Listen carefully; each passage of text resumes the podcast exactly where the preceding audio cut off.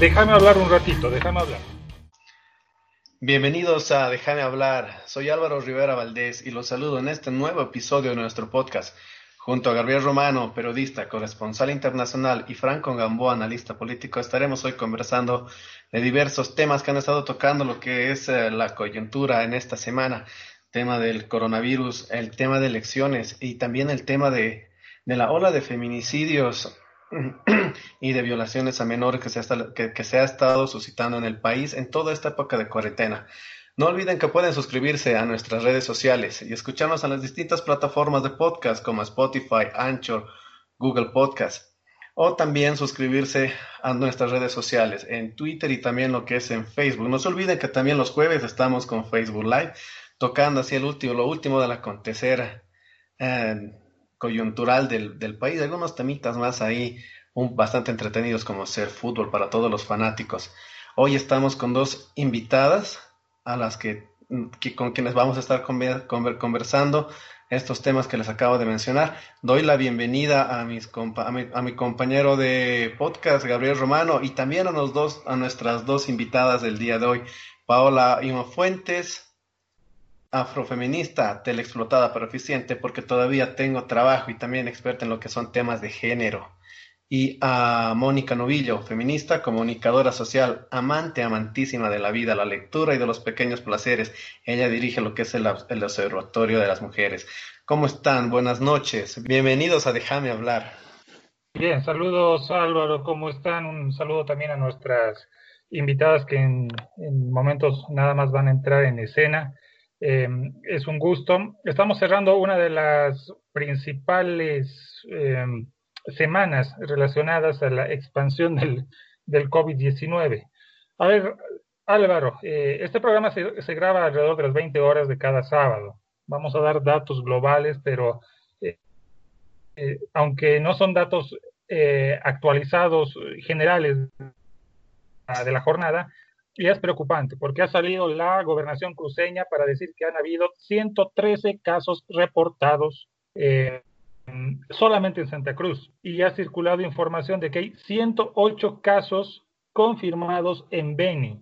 Es la tuti, don Álvaro. ¿Qué, opinas de, de, este, de estos datos que son todavía preliminares al, al, al 2 de mayo? Eh, son datos lapidarios, ¿no? Eh, justamente a días de que el gobierno, el gobierno a la cabeza de Janine Áñez nos ha, ha sacado lo que es un decreto para ya ir viendo cómo nos volvemos a, a retomar lo que son actividades. Mira, eh, se está hablando de, de, que va a ser un retorno a las actividades de manera media, eh, media jornada, seis horas, ocho horas, y, nos y, y llega esta información en día sábado de que tenemos una ola de, infectados en, lo que es el país, más que todo, principalmente, lo como dijiste, Santa Cruz y Beni. Uh, Santa Cruz, que ya, que ya se, desde que inició lo que es el COVID-19, era el departamento con, con, mayor cantidad de gente infectada.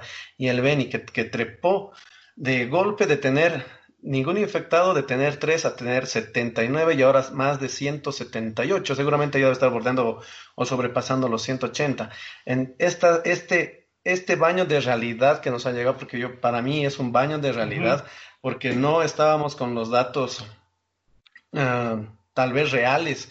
El gobierno nos está tal vez ocultando cierta información debido también a que, como hemos hablado en otros uh, podcasts y en, y, en, y en, los en vivos, de que no se estaban realizando lo que son las pruebas, ¿no? Sería bueno saber si la cantidad también de pruebas eh, en estos días, en, si estamos teniendo mayor cantidad de estudios a las personas que están infectadas o que se presume que están infectadas y es por eso que también esta ola de infectados este día ha subido, pero de una manera abismal, ¿no? Eh, señor Rivera, ¿cuarentena o elecciones? Es elecciones, toda la vida. Necesitamos elecciones, necesitamos elecciones. Cambiar este gobierno y que venga uno nuevo que pues que pueda hacerse cargo de, de la emergencia sanitaria. Es ya, urgente llamar a elecciones. De corazón, es posible, bueno, deberíamos estar haciendo elecciones la semana que viene. Ya irnos directamente al voto y, y, tener pues un gobierno constitucional elegido por el voto de la gente, ¿no? Y, y de una vez pues uh, sacar al gobierno de Áñez que nos está haciendo mucho daño. Oye, anda, anda, no, déjate de joder. Este, ¿Estás hablando en serio? ¿Sale de tu corazoncito eso? Sale de mi corazoncito. Bueno, eh, yo no estoy de acuerdo. Que rectificar un poquito. Que estabas hablando de un baño de realidad al comienzo. Claro que sí, pero mira, ahora sí, este tema electoral ya entrando lo que es materia y hablando en serio, tenemos que verlo con pinzas. Y la misma gente que ha estado tomando parte por, por llamar a elecciones lo más antes posible también, justamente hoy que, tenemos 100, más de 100 casos en Santa Cruz, más de 100 casos en Beni, es seguro poder llevar las elecciones en un plazo tan corto como está solicitando el movimiento al socialismo?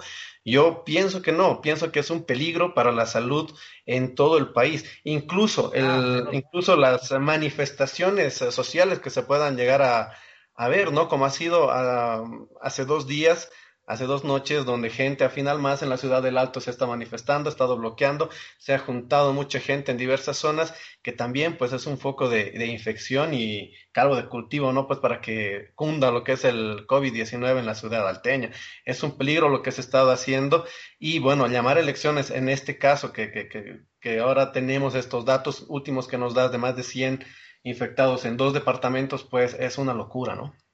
Bien, eh, eso me tranquiliza, me ha, dado a entender de que estabas ironizando anteriormente. Sí, es una dicotomía política que va a regir los siguientes días, ¿no? Cuarentena sin elecciones o elecciones a pesar de la cuarentena. Álvaro, daremos la bienvenida a nuestras invitadas y lo que quiero ponerte es un, es un temita que junto a ellas, para que lo comentemos de entrada nomás.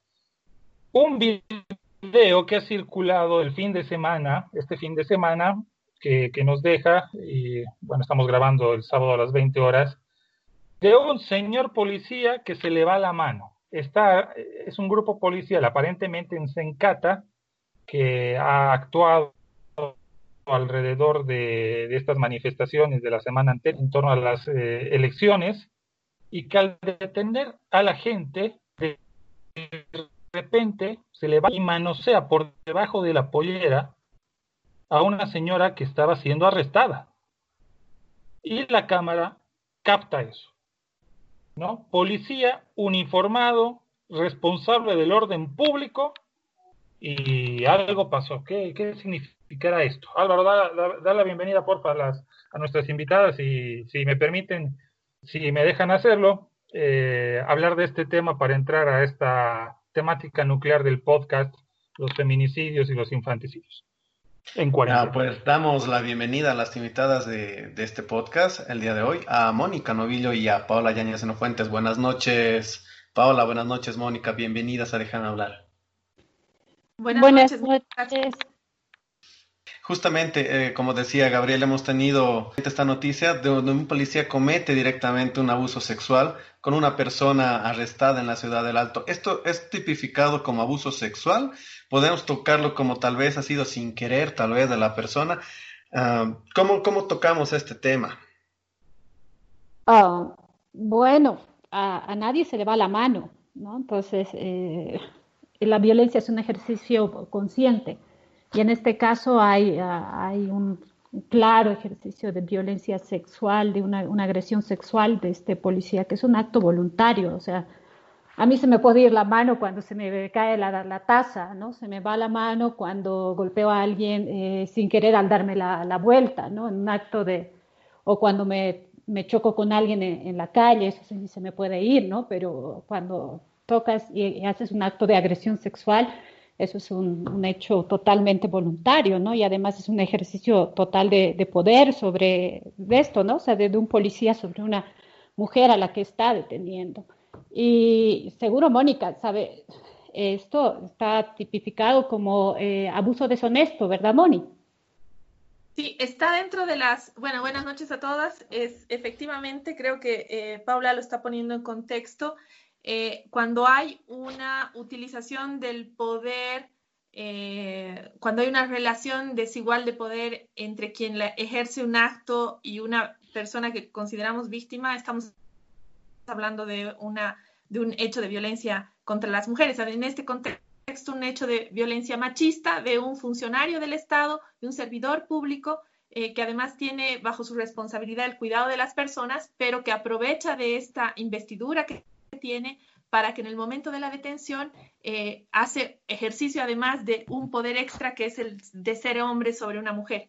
eh, el uso de este tipo de violencia en conflictos armados, en épocas de crisis, eh, particularmente en, periodos donde la policía y los militares tienen mayor libertad para, para moverse, como es este último tiempo en que hemos visto militares y policías en la calle, ejercen, hacen un uso eh, de este poder que tienen, eh, doble poder que tienen, eh, por ser hombres contra las mujeres, pero también por la investidura militar, su uniforme frente a la ciudadanía. Entonces, es efectivamente una, un acto de abuso sexual. En este caso, esta persona a la, que, ha sido afectada podría hacer una denuncia directa a las autoridades para que este funcionario policial pueda tener una sanción. Efectivamente, quien debería tomar una medida inmediatamente es la Defensoría del Pueblo. Las, eh, si bien en, términos penales el video solamente es un indicio, no es una prueba, de todas maneras, eh, toda la población ve que hay una actitud de, eh, no es que se le fue la mano, como decía Paula, no es un acto inocuo, sino que existe, hay una actitud de tomar a la, a la persona, se nota que fue voluntario, absolutamente voluntario, entonces, es un delito, debería ser sancionado. Eh, sabemos, hemos visto, eh, haciendo seguimiento a las informaciones, que ni el, ni el, ni el comandante de la Fuerza Especial de Lucha contra la Violencia, ni el viceministro de Seguridad Ciudadana, eh, Wilson Santamaría, ha querido hablar sobre este hecho. Entonces, significa que este tipo de, de violencia es impune. En las redes sociales estamos viendo un debate muy fuerte en sentido de que se trata de, de minimizar el hecho de la violencia, eh, solo la empuja, eh, solo la ha tocado, etcétera, una, cosa mínima en relación al, eh, al, al, hecho que están sancionando en el momento. Es decir, quieren decir que, bueno, se lo merecía porque ella estaba rompiendo las reglas de la cuarentena y poniendo en riesgo a toda la población. Ya se está tomando una medida contra, de sanción contra el hecho de haber quebrantado, digamos, la norma de la cuarentena se la está deteniendo. Entonces, adicionalmente, ahí hay una, un hecho violento contra ella y es una violación clara de derechos humanos y más aún porque se trata de un funcionario estatal que está eh, en, funciones. Entonces, ahí la Defensoría del Pueblo ya debería estar interviniendo en este caso también. ¿Qué dice la razón del primero, del 1 de, mayo en la en la nota, autoridad, dice, la razón conversó con el viceministro de Seguridad Ciudadana Wilson Santamaría y la autoridad se comprometió a emitir un comentario sobre esta acción luego de ver el video. El director de la Fuerza Especial de Lucha contra el Crimen, coronel Iván Rojas, afirmó que no vio el video y explicó que en ese momento conducía un coche. La razón también le vio las imágenes, pero después su teléfono permaneció ocupado. Eh, una consulta para, para ambas, para este tipo de casos, generalmente son denunciados no, castigo o quedan olvidados, ¿no? Porque, sí, si bien se, se, llega por las redes, hay mucha, hay mucha participación de la gente denigrando ese tipo de actos y llega a alguna instancia legal esto? Rara vez, rara vez, por lo general no, porque eh, como te decía Mónica, en estos casos, cuando hay eh, eh, hay contextos de, guerra o algún conflicto armado o, cuando, esta situación especial que estamos viviendo por la pandemia del coronavirus, donde se sacan las fuerzas, a las fuerzas eh, armadas y a, las, y a los policías en a las calles, esto implica una serie de cosas, ¿no? Entonces, entre esto, eh, cierto ejercicio y, abusos de parte de, la, eh, de estas fuerzas, ¿no? del Estado. Y por lo general, estos nunca llegan a, denuncias ni a nivel eh, nacional ni internacional. O sea, acceder a la justicia en estos casos es mucho más eh, complicado para las mujeres. Eh, no Yo no sé si la señora agredida ha, sido, ha sido plenamente consciente de lo que estaba pasando. Y te explico por qué. Pareciera que el policía ya tiene un método para hacer estas cosas, porque espera que la mujer esté haciendo un esfuerzo de subir a la patrulla, a la parte trasera de la patrulla, la mujer, doy mi cabeza, está asustada y descontrolada porque la están arrestando, ¿sí? Y el hombre hace y comete la agresión en un momento en el cual la cabeza de la mujer está en otra cosa.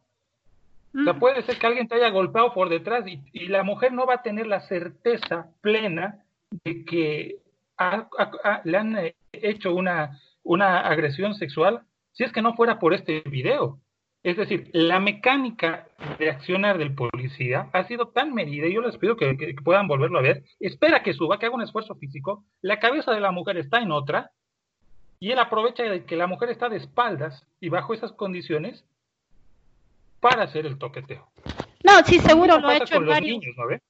¿no, seguro lo ha hecho en varios momentos. O sea, el, video es claro, ¿no? O sea, ya, ya eh, la forma en la que él lo hace y todo no es algo para nada accidental es algo que él ya ha hecho en otros momentos, eh, tal vez en otras detenciones o en algunos otros momentos él ya ha hecho ejercicio de, esta forma de, abuso sexual contra, contra las mujeres, ¿no? Y entonces, y ahí, por eso insisto que ha sido un acto totalmente consciente y un ejercicio de poder de parte de él hacia eh, la persona a la que está deteniendo, hacia esta mujer.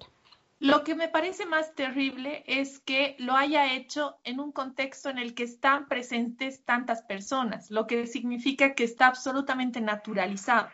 Y creo que mm. eh, el hecho de que eh, en conflicto, bueno, ahora no tenemos mucha información, yo particularmente no, no, tengo mucha información sobre si se denuncia o no. Habría que hacer una, una revisión para ver cuántos hechos de estos se han eh, denunciado. Ya han habido algunas denuncias durante los conflictos de octubre eh, y noviembre del año pasado en relación al, al uso eh, inapropiado, excesivo de las fuerzas del orden, particularmente con chicas, ¿no? Cuando, las, cuando hacen detenciones y demás. Parece que es una, una forma de comportamiento que es muy similar eh, en, todo en todas las policías.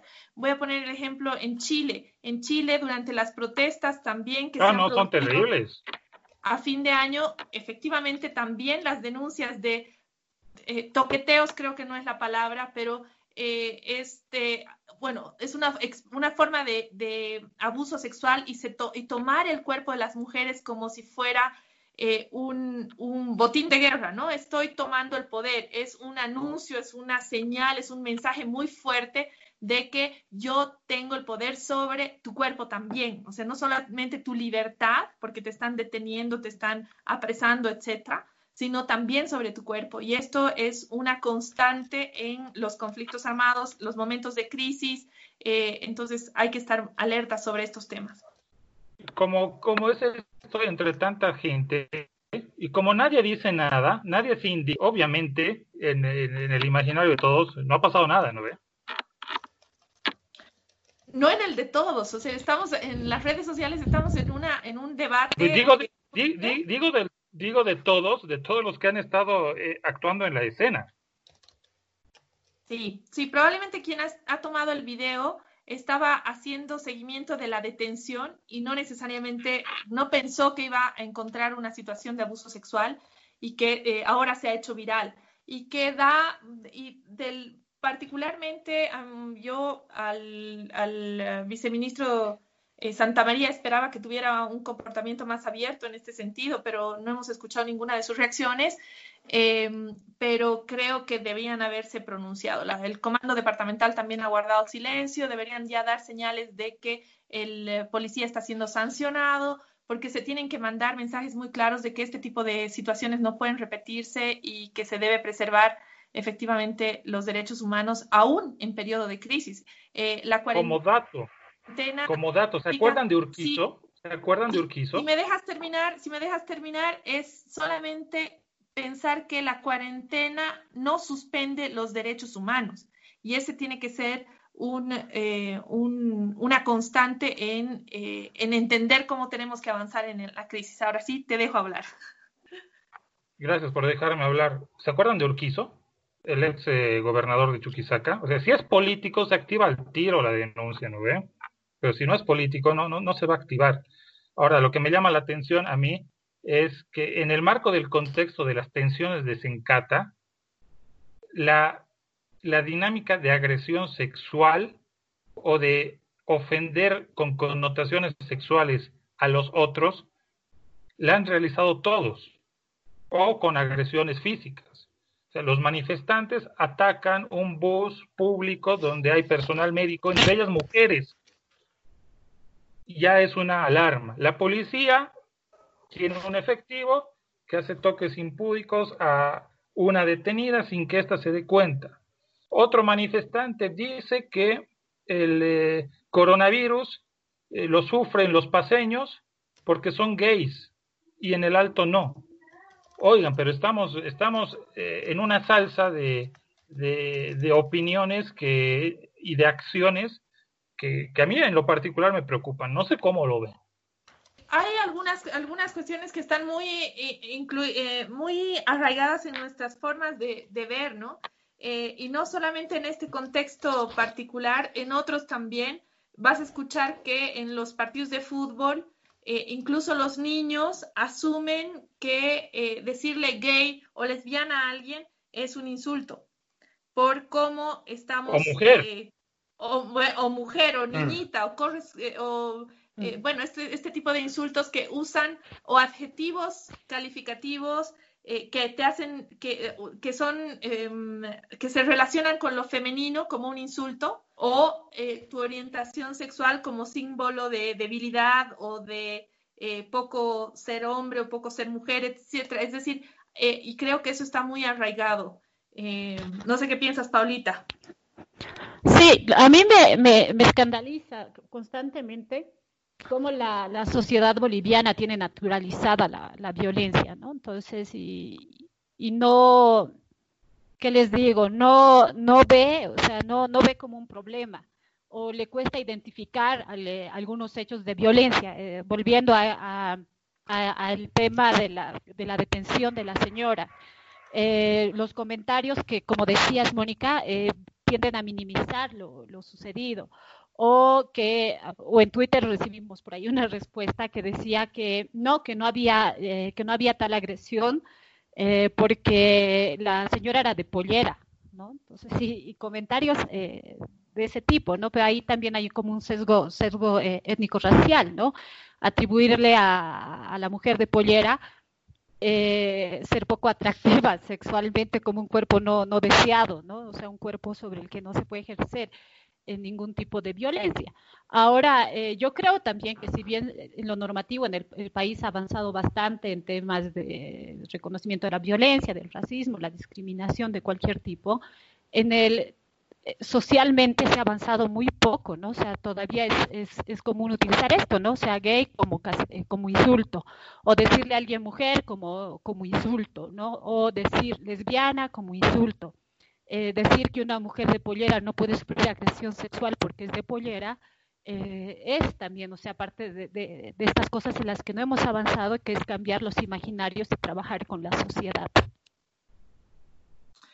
Y parte de eso tal vez eh, tiene que ver con esta forma también de ver a las mujeres y que nos lleva probablemente ya al tema de la, del feminicidio que es que eh, estamos aprendiendo a naturalizar las cifras de feminicidio como si nada estuviera pasando en nuestro país. Y estamos cada año terminando con cifras que superan eh, la centena de asesinatos, eh, feminicidios, asesinatos de mujeres por el hecho de ser mujer y que en muchos casos son responsables las personas que deberían o que se supone nos aman nuestros, nuestras parejas, nuestros convivientes, nuestros concubinos, maridos, ex esposos, ex eh, parejas y demás, con quienes hemos eh, mantenido una relación afectiva. Y lo peligro, lo, complicado de esto y lo que es bien jodido, ¿no? Y lo, mira, eh, tenemos a las autoridades, en este caso Policía, Fuerzas Armadas, puta, que, que uno no puede confiar como, como como mujer, e incluso como varón, ¿no? Pues pueden llegar a darte una paliza también de la nada. Esa es una, una, una constatación que estamos haciendo ahora en tiempos de cuarentena. Eh, hay algunas, ideas que son eh, claves para entender lo que está pasando y la, alerta que hemos puesto las organizaciones feministas frente a la a las medidas que se han asumido para eh, prevenir el contagio del coronavirus. Esta medida, que es la que se ha asumido en la mayor parte de, de las naciones en América Latina, que es quedarse en casa, tiene efectos diferenciados en las mujeres y en los hombres. En el caso de las mujeres, el hogar no es el lugar más, más seguro para nosotras y tampoco para los niños y las niñas. Esto ya era una constatación antes. Bolivia es el segundo país con los índices más altos de violencia, de, eh, violencia sexual eh, en, en, América Latina y tiene las tasas más altas de feminicidio de, la región también, eh, comparables incluso con, con, regiones como África, de violencia contra las mujeres. Es decir, nos están matando a las mujeres en Bolivia y pareciera que esto no está sucediendo. Las medidas que se han tomado son medidas muy, muy tibias, muy tímidas, eh, y no lo digo solamente en este gobierno, esto es una constante eh, eh, en, en, cómo se asume la problemática de la violencia. Entonces, creo que pensar que el hogar para las mujeres es un lugar seguro ya es un mito. En el caso de las mujeres y las niñas, son integrantes del entorno familiar quienes cometen eh, agresiones sexuales eh, y también físicas contra las mujeres. No, y, y, da, y, toma, y dándole ya lo que son algunos datos, eh, en lo que es el portal de página 7, la noticia dice, ¿no? El periodo de cuarentena asumida por la emergencia por la pandemia del COVID-19 ha generado una escalada de violencia durante el confinamiento que registra 1.872 casos de los cuales seis son feminicidios y 60 son violaciones cometidas contra menores de edad. En lo que va del año se han reportado ya lo que son 36 feminicidios en Bolivia. Y esto es lo que conocemos, ¿no? Incluso de lo que son violaciones, no sabemos a ciencia cierta, ah, porque no son todas, todas denunciadas, ¿no? Debe haber muchos casos más que no los estamos viendo, que no se están denunciando. Y esto realmente, no, pues pone en evidencia que no importa que, que estemos en una pandemia, hay, un, hay un peligro grande para lo que son menores, para lo que son mujeres en, en, las propios, en sus propios hogares. Este tema, ¿por qué pasa? Si, ¿Cómo podemos explicar que suceda esto en el seno de un hogar? ¿Es algo cultural? ¿Estamos viendo en violencia? ¿Por qué suceden este tipo de casos? Ah, yo creo, eh, Álvaro, que eh, lo primero que se desmonta con estos datos que estamos teniendo es estos argumentos de justificación de la, de la violencia en el país, ¿no? O sea, em, la han matado porque ha salido, porque qué hacía hasta esa hora, eh, porque qué hacía vestida a esa hora en la, en la calle, eh, porque seguro, ¿no? Entonces, y esa serie de, de, argumentos que hay para justificar eh, ella provocado, y la violencia, sí, ha provocado. estaba vestida.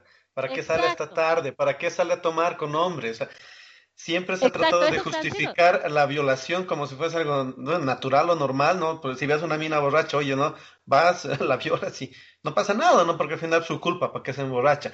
Y ahora estamos viendo lo que tú dices, ¿no? Estos casos que ya eh, rompen con, lo, con, esas ideas que se tenían, ¿no? Claro, con, el, argumento de que se estaba, se está justificar, que se justificaba la violencia. Entonces, ahora estamos en casa, todas nos estamos, todos y todas nos estamos quedando en casa y estos datos continúan y las y los feminicidios continúan y la violencia continúa. La coordinadora de la mujer tiene un estudio viejito, pero todavía vigente, eh, que se llama un libro que se llama Rompiendo Silencios que aborda el tema de la violencia sexual a, niñas y adolescentes. Entonces, y lo ve desde un poco desde el, desde el ámbito jurídico.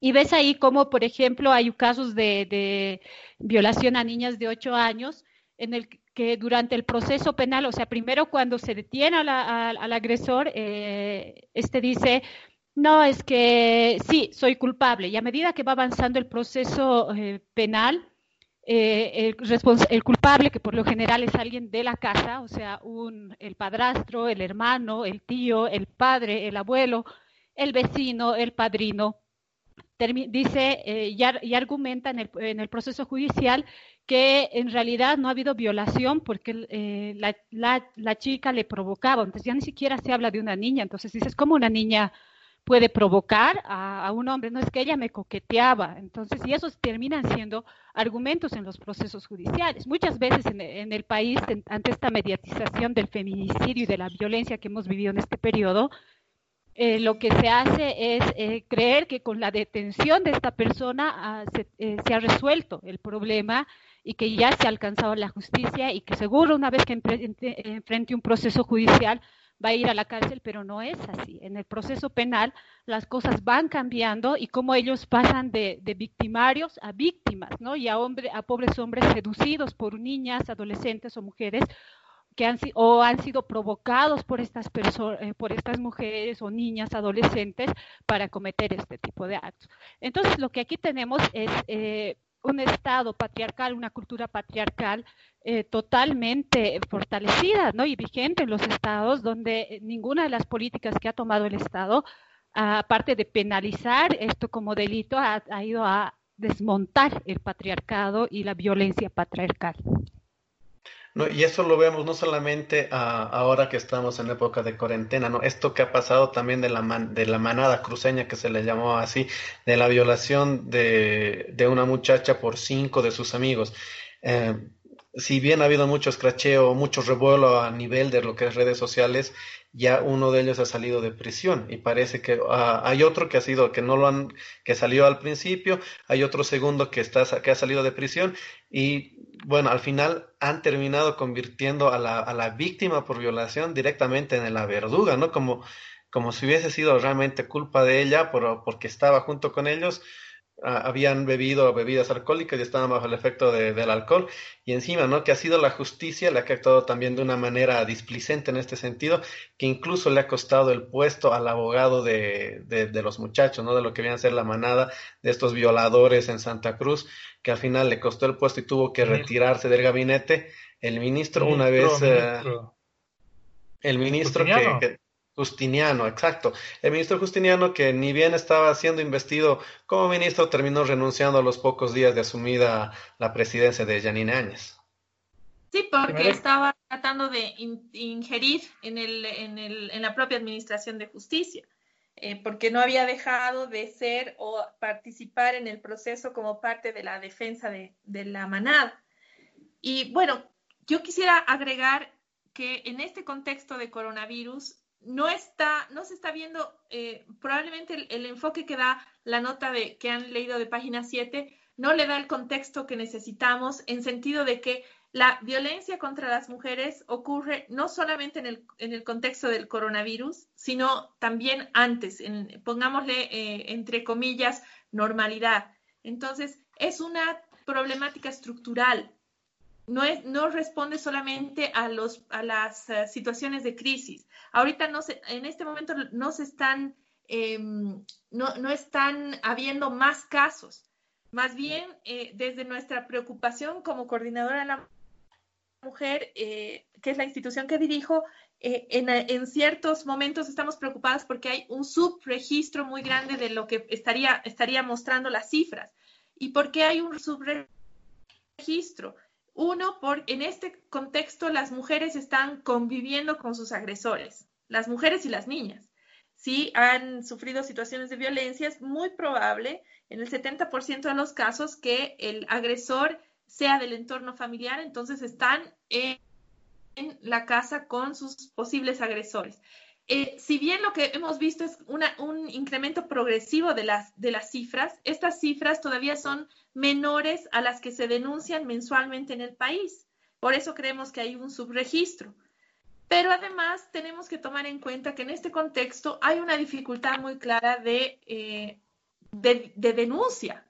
¿A dónde denunciamos? ¿Dónde denunciamos? Cuando la forma que conocen las mujeres de este país de denuncia es aproximarse a la Fuerza Especial de Lucha contra la Violencia, a la policía, a la fiscalía, al, eh, al servicio legal eh, integral. Y en este contexto no pueden acercarse a estos centros. Se han habilitado líneas de denuncia, que es el 814-0348, que estos últimos números son el número de la ley, para que todas nos podamos acordar.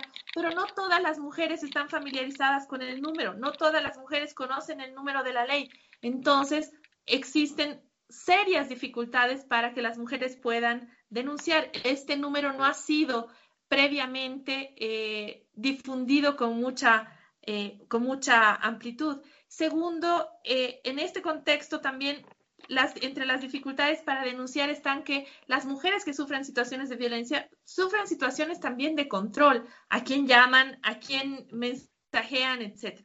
Y eso pensando yo, este es otro dato adicional, que tienen acceso a Internet, porque lo que hizo la Fuerza Especial de Lucha contra la Violencia es habilitar números de WhatsApp para la denuncia, que porque la, línea no la contestaban, eh, sabemos que no se han contestado un poco más de mil llamadas que se han hecho a esta, a esta línea.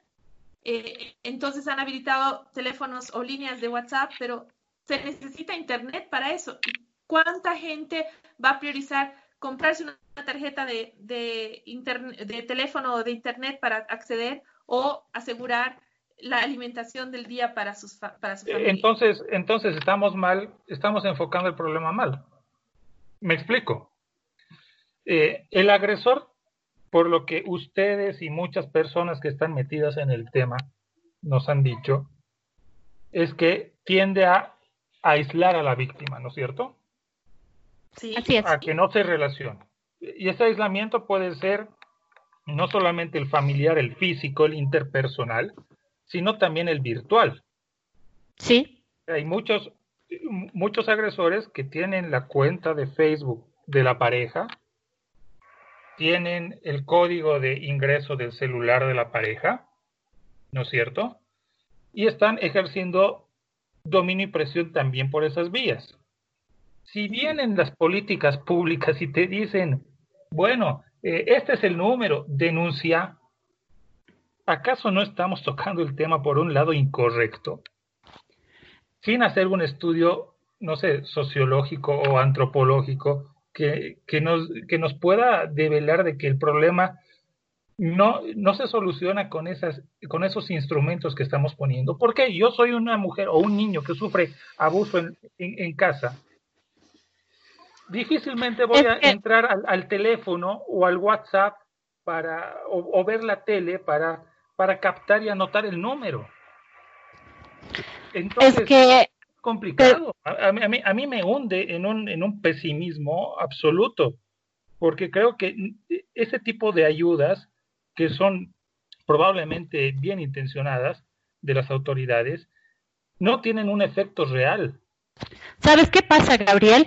Es que ni siquiera se habla eh, de, de, denuncia, ¿no? O sea, recordemos que hasta, hasta el año pasado eh, era obligación de los medios eh, de comunicación eh, difundir cuñas y spots de algunas, sobre algunas leyes. Entonces, ¿qué se entiende en el Estado, qué se entiende en Bolivia por, por difundir mensajes? Ha sido simplemente leer los artículos de, de, todas las leyes, y en este caso también de la ley 348, que ha sido, tienes derecho a esto, no debemos vivir violencia. Entonces, no es suficiente con saber que tienes eh, que tienes derechos, es, es, sino es que, que, tiene claro, que venir acompañado agresor, de, agresor de deja de-. Déjame hablar. Te dejo que- hablar, pero escúchame hablar, esto, porque, Gabriel, porque es para déjame dar. Déjame hablar. Pero si mi agresor, si mi agresor no me da los 10 pesos para el internet, ¿no? Me cercó. Yo no voy a tener la más pájara idea de cuál es el número y a quién tengo que acudir.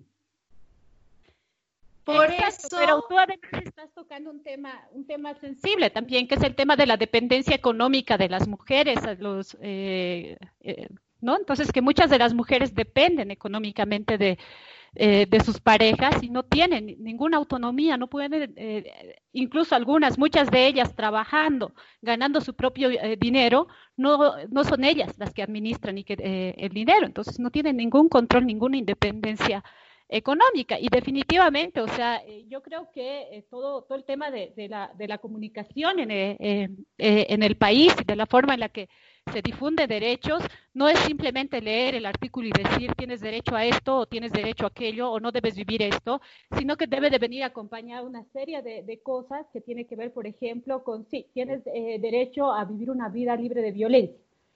Puedes ir y denunciarla. Mónica decía hace rato, la forma de denuncia que tenemos los y las bolivianas es ir a la policía. La gente va para toda la policía y no sabe que hay otras formas de, de sentar denuncia, no sabe que hay otras formas y esto no hay ningún medio, no, el Estado no hace ningún esfuerzo de informar eh, en ese sentido. No, y yo aparte creo que... que una, una, un elemento, discúlpame, déjame hablar un minutito, Te pero dejo, la idea, la idea, la idea es que tener claro que lo que está haciendo el coronavirus es poniendo en evidencia todas las debilidades que tenemos en muchos temas y particularmente en el tema de violencia estamos viendo la debilidad institucional. En el caso de la Fuerza Especial de Lucha contra la Violencia, estamos viendo que no estaban ni siquiera, no, te no contestaban las llamadas porque tenían miedo en el, en el ámbito de la cuarentena porque no tenían los implementos de bioseguridad para acudir a un llamado. Entonces es mejor no contestar las llamadas porque no vamos a salir, no tenemos barbijos, no tenemos uniformes para eh, ni guantes, etcétera, entonces no podemos atender adecuadamente. Ponemos en riesgo nuestra vida y también la vida de la persona a la que vamos a auxiliar. Segundo, eh, las llamadas, el, personal, mucho del personal de la policía, incluido de la Fuerza Especial de Lucha contra la Violencia, ha sido destinados a salir a cuidar a la gente, que la gente no salga a las calles. Las tres primeras semanas han sido semanas perdidas en temas de violencia contra las mujeres porque no se atendían las llamadas que eh, llegaban al teléfono oficial. De allí que eh, justamente a razón de las de las eh, denuncias que hicimos por redes sociales, eh, la Fundación Viva, ONU Mujeres y demás, de que no se estaba atendiendo ese teléfono, eh, se sancionaron a algunos funcionarios, pero no se ha puesto, no se ha resuelto el problema porque mucha gente sabe ya que ese teléfono no funciona, entonces se le pierde la confianza a la llamada. Segundo, han sido mucho más eficientes los servicios municipales de atención, los servicios municipales integrales. En el caso de La Paz es bastante eficiente, están respondiendo a las llamadas. En otros municipios sé también que están respondiendo adecuadamente. Han sido también bastante efectivas las instituciones, las ONGs que han generado también servicios eh, en los barrios donde, eh, donde trabajan, han eh, difundido fuertemente estos servicios. Lo extraño es que el propio Estado no haya, no haya em, generado o acompañado todas las medidas que han tomado con una lectura o una perspectiva de género que permitiría responder de mejor manera a esto, coordinar con las organizaciones de sociedad civil, escuchar las iniciativas de Han improvisado. Yo tengo la impresión de que sí, que se ha improvisado, sobre todo en estos temas, y que están sobre la marcha tratando de hacer y probablemente porque no lo habían considerado, porque no necesariamente tener una presidenta mujer significa que tenga perspectiva de género o que tenga eh, una mirada clara de lo que se tiene que hacer en estas temáticas. Entonces, efectivamente, se ha improvisado mucho, hay pocos recursos para esto, eh, se, estarán, se están priorizando más los temas sanitarios, pero esto tiene un efecto también en no atenderlos. Y estamos viendo 39 feminicidios hasta el día de ayer eh, y eh, más de 60, eh, tenemos en registro más de 200 casos de, delitos de orden sexual que se han ido denunciando. En, el marco del, entorno, del contexto de coronavirus. Entonces, son temas este que... Te pongo este ejemplo, te pongo este ejemplo. Una niña o un niño que sufre violencia sexual dentro del hogar, me ha tocado hacer reportajes de eso. Lo que espera cuando, o, el objetivo que se plantea cuando ya no puede sostener esa sumisión dentro del núcleo es salir de casa, irse. Cuando está el agresor fuera de la casa, lo ve como una liberación. Pero imagínate cuando viene el Estado y te dice, por ley, todos dentro de la casa. No tienes escapatoria. Te jodiste.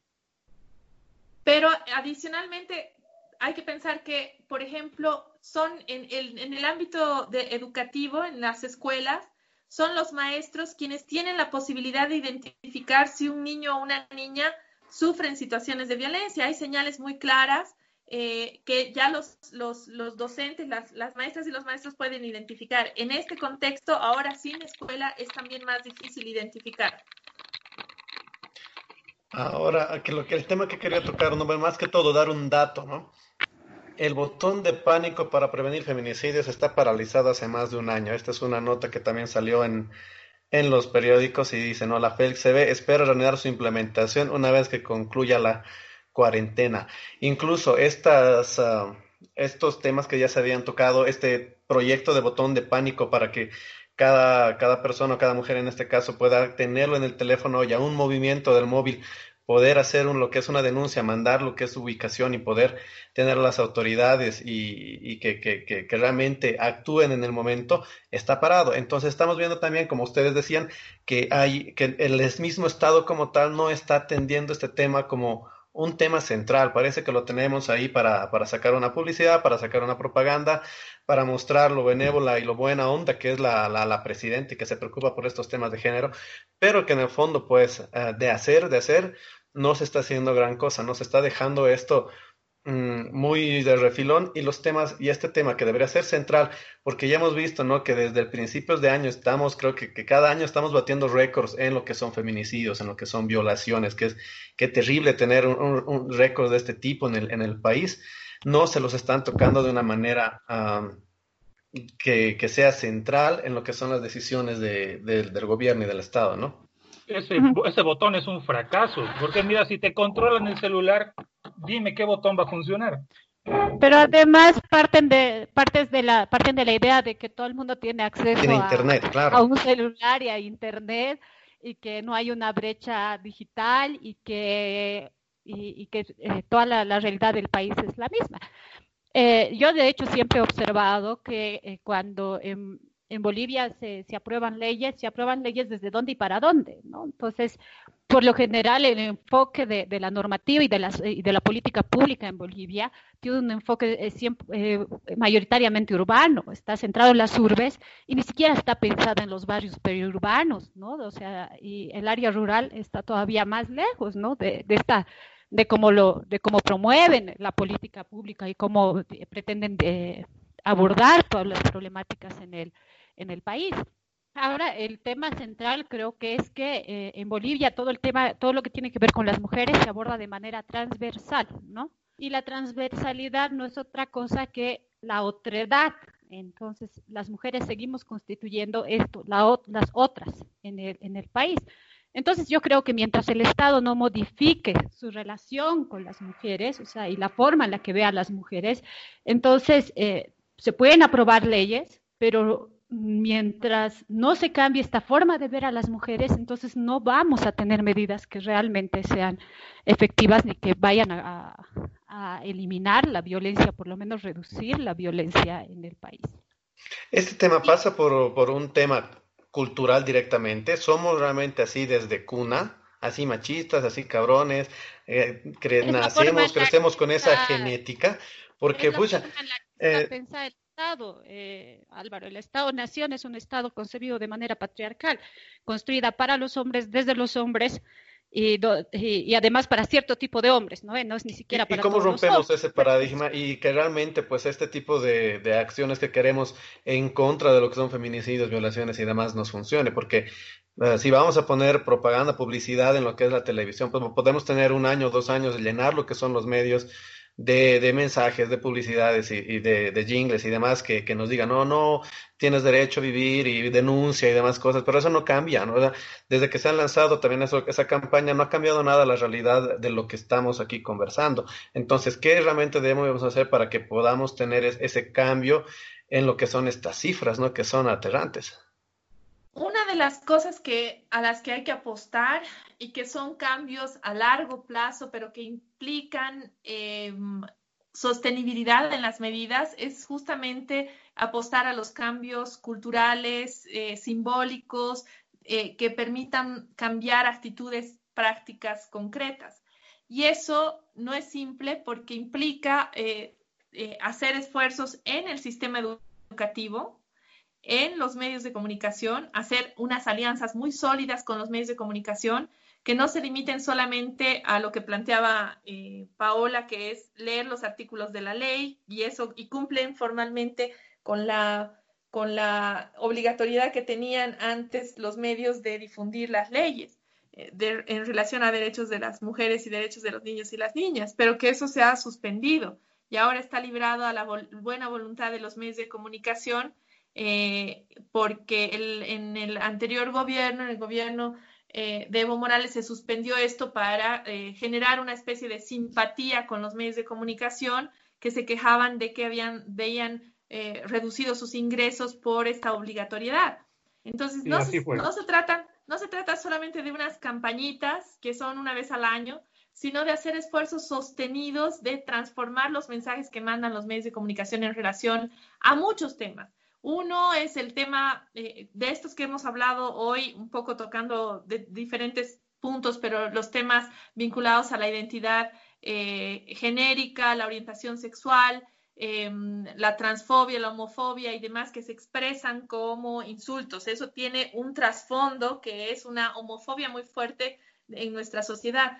Adicionalmente está todo este prejuicio que hay en relación a las mujeres, las mujeres como eh, provocadoras de la violencia, la violencia sexual, somos nosotras las culpables siempre de la violencia. Hay, en cualquier, de cualquier modo, siempre se nos transfiere la responsabilidad de los hechos de violencia de los hombres a nosotras y nuestro comportamiento.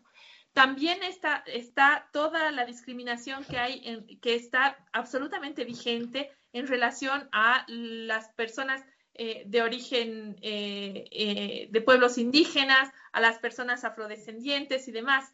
Pero además, ahora con mucha fuerza vuelve a resurgir también los temas vinculados a la clase, es decir, en la medida de la, las, em, los comentarios que hay en relación a las personas que salen a la calle para vender algo, para generar un ingreso, se, son expresiones muy fuertes de cómo vemos desde una perspectiva de clase media, acomodada, en este contexto muy privilegiada, en relación a las otras personas que no van a poder cumplir la cuarentena si no les garantizamos las condiciones materiales para que puedan quedarse en su casa. Y esto parece una, eh, las políticas públicas, las acciones del gobierno, de los gobiernos en general, no es sola, nuevamente, no es exclusivamente de este gobierno, sino que son una constante en los últimos, bueno, en nuestra historia, es hablar desde una posición para que los demás cumplan las políticas y las medidas que se plantean. No hay una posibilidad siquiera de analizar la política pública y diferenciarla, eh, escalonarla, etcétera. Hay una cantidad de posibilidades que tiene la generación de política pública que no se están eh, ejercitando en nuestras políticas, en nuestras medidas. Y esto se ve con mucha claridad también en el coronavirus. El coronavirus ha conformado un equipo de, eh, científicos después de casi cinco semanas de haber estado ya en cuarentena. Eh, debía conformarse una, una comisión mucho más... Con políticos que hacen de científicos también, ¿no También, pero lo que, lo que se extraña es que no se haya convocado a, a una serie de organizaciones de, de, sociedad civil, las sociedades científicas se han quejado justamente porque luego de varios intentos de haberse aproximado al gobierno, conforman una, una comisión científica, pero un poco desconociendo los aportes que han intentado hacer las sociedades científicas. También están em, las instituciones, yo te voy a hablar desde la perspectiva de las mujeres, organizaciones que podrían acompañar eh, la toma de decisiones, no para que nos hagan caso, pero por lo menos para plantear ciertas temáticas que podrían ser eh, indicadores de cómo podrían mover eh, algunos temas. Economistas, qué sé yo, hay un montón de gente a la que se podría haber convocado para eh, trabajar algunas propuestas y mitigar un poco todos los efectos negativos que está teniendo estas medidas, que probablemente igual tendrían, pero que podríamos disminuir un poco los efectos que se están produciendo, eh, articulando algunas iniciativas. Yo quisiera mencionar que hay unas iniciativas muy interesantes de organizaciones feministas, desde Mujeres Creando hasta eh, Gregoria pasa, pasando por las instituciones un poco más tradicionales que trabajan en temas de promoción y defensa de los derechos de las mujeres en todo el país, que están generando eh, iniciativas para responder ante la ausencia del Estado en esta, en este, en esta crisis. Y eh, las colectivas feministas, por ejemplo, que de manera solidaria han desplegado servicios de contención psicológica contra la ansiedad, teléfonos a los que uno puede llamar y conversar con alguien que, que eh, le va a escuchar. Pero todo eso todavía tiene una serie de limitaciones justamente por las condiciones en las que la mayoría de, la población todavía vive. Yo quiero hacerles una pregunta, eh, volcando la tortilla un poco. Eh, tú has mencionado una serie de organizaciones feministas para tratar el tema. Pero ¿cómo ven ustedes la acción de, los varones dentro de este debate público. A mí me parece de que esto, de, que la acción de los, varones es únicamente reactiva y muy poco propositiva. ¿no? Eh, bueno, he estado leyendo algunas cosas de feminismo y demás para preparar esto. Eh, se critica el patriarcado, el machismo, pero uno de los agentes del patriarcado y del machismo eh, es el varón. Y a mí me enloquece, me desconcierta de que no haya un bloque masculino que reflexione críticamente sobre el ejercicio de la masculinidad. no hay yo, yo, yo no lo veo, al menos en los medios no veo un bloque que sea así. ¿No? Entonces, eh, Claro, si el lado afectado, más afectado de esto, va a ser el, va a ser el único que se pronuncie, y el lado agresor, el que entiende los códigos, Álvaro decía al comienzo, ¿no? Claro, es que vamos a farrear y... Eh, Pero Gabriel, Gabriel, perdón eh, si me eh, dejas hablar. Para, para terminar la idea, porfa, porfa. Para terminar la idea. Te dejamos hablar. Gracias. Este, no me han dejado hablar, ya se me fue mi, santo al cielo. Ya vuelvo. Álvaro decía de que hay ciertos códigos, ¿no? Que hay que ponerlos en descubierto. Vamos a farrear y si vemos alguna chica que pierde, eh, pierde la sobriedad porque simplemente tiene el derecho a hacerlo, no va a faltar unos cuantos que van a querer ir como buitres a aprovechar de esa situación. Ese es un código institucionalizado. Cuando hablamos de institucionalizar, es que forma parte de la rutina social de mucha gente. Y si no hay bloques que cuestionen dentro de los hombres, dentro de la masculinidad fuertemente, yo creo que estamos perdidos. O sea, la, la lucha no es de ustedes, mujeres únicamente. Nosotros estamos mal.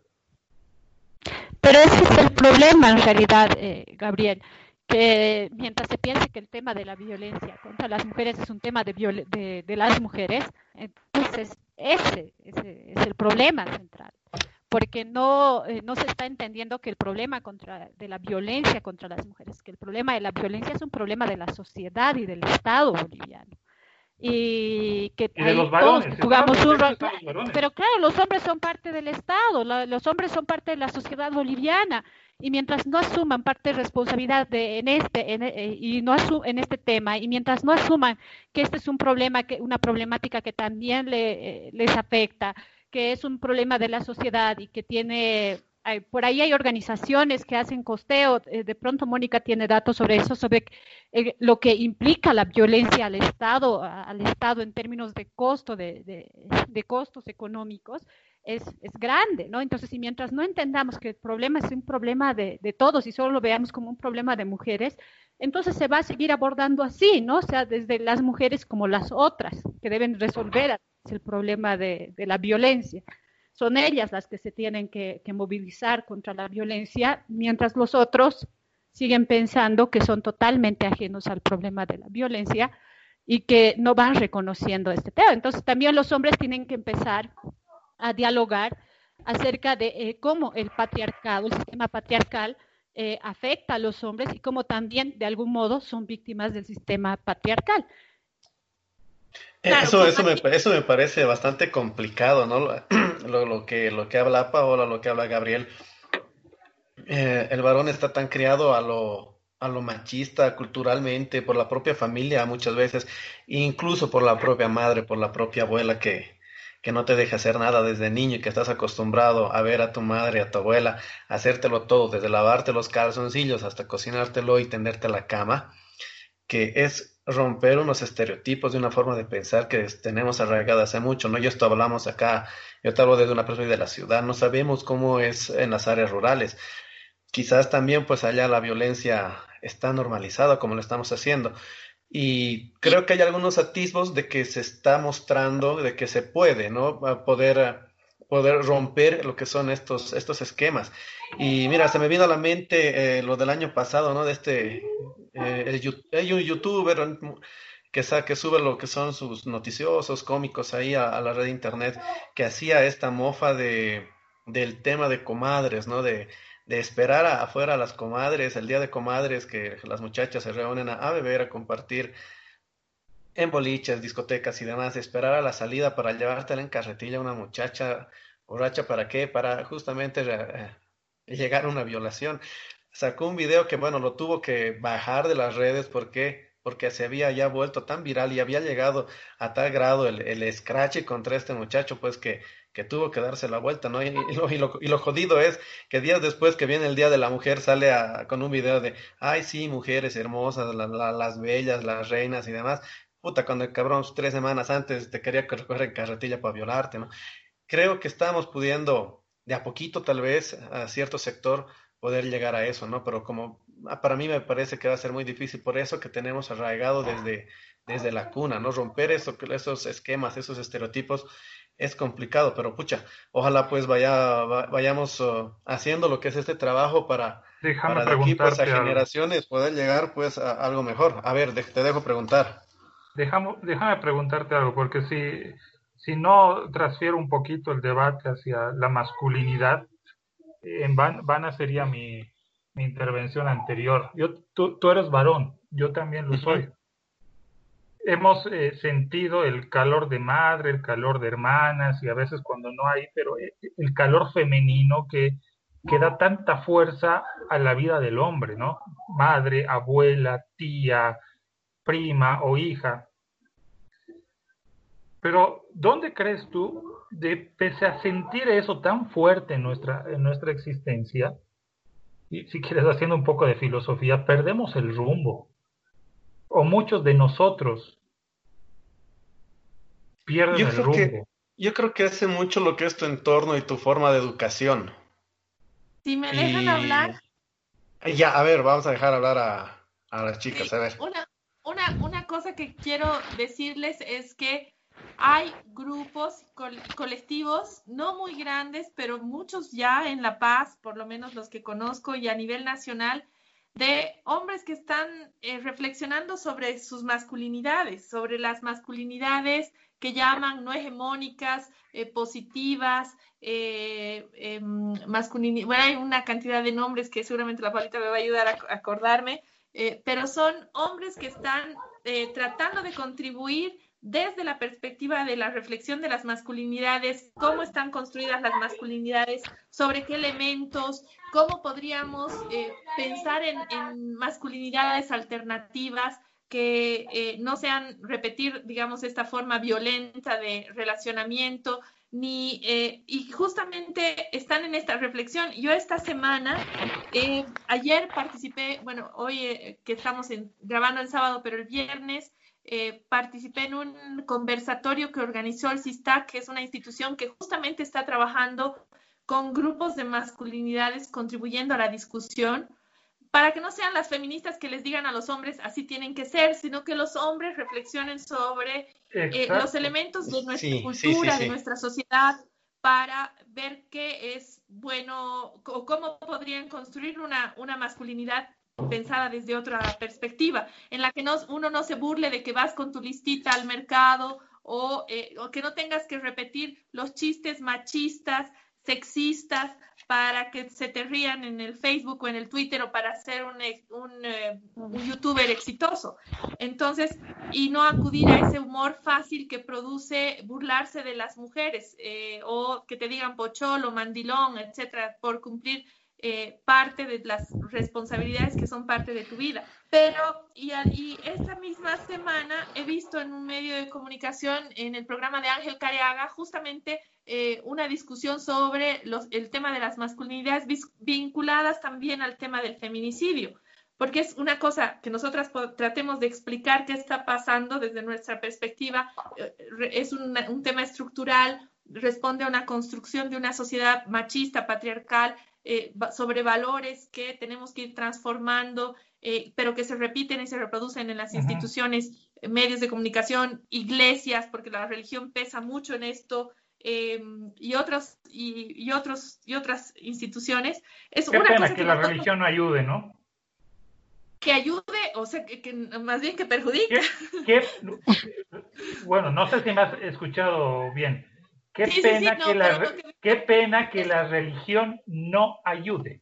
Ah, ya, perdón, exacto. E, y, no, porque justamente lo que, lo que hace es en muchos casos reproducir esos valores, ¿no? Y, vuelvo al, tema de las masculinidades porque es sumamente importante que hayan eh, actitudes genuinas de eh, reflexión sobre las masculinidades, porque también hemos encontrado gente que habla de las masculinidades muy en público en los medios de comunicación. Uno de los que estuvo invitado por el propio Ángel es una persona que le encanta hablar públicamente de, masculinidades, pero que en su vida privada eh, es absolutamente eh, contradictorio. Entonces, eh, ¿cómo hacer que esta reflexión sobre masculinidades se traduzca en tu vida cotidiana, en tus, en tus, em, en tus hechos concretos eh, que pasan por eh, pensar en ser hombre con valores eh, que además que contribuir a que se reconozcan unos valores diferentes, que no sean el demostrar cuántas mujeres puedes enganchar en una noche o, si eres el más machito porque tienes varias mujeres al mismo tiempo o porque, bueno, una cantidad de elementos que se valoran mucho en nuestra sociedad actualmente, que esos son los valores que se le atribuyen a la masculinidad. Entonces, es muy importante esta reflexión que ustedes mismos están proponiendo.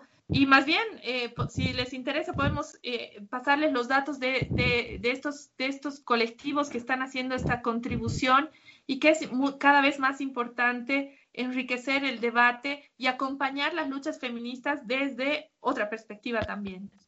Bien, importante Álvaro no me respondió, Álvaro no me respondió. Eh, yo puedo, yo, puedo incrementar a la pregunta que le hice a Álvaro para a, los, a, los, dos, ¿no? O sea, Dejamos hablar a Paula entonces.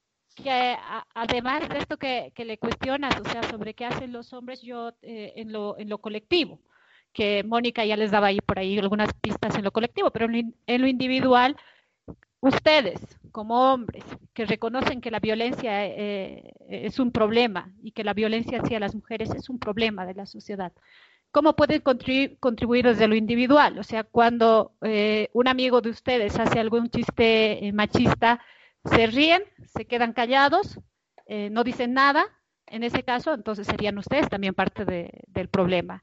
Cuando alguien hace algún comentario, lo rechazan, lo aprueban o se callan. Cuando escuchan sobre actos de, violencia, ¿cuál es la hacia las mujeres? ¿Cuál es la reacción que ustedes, que ustedes tienen?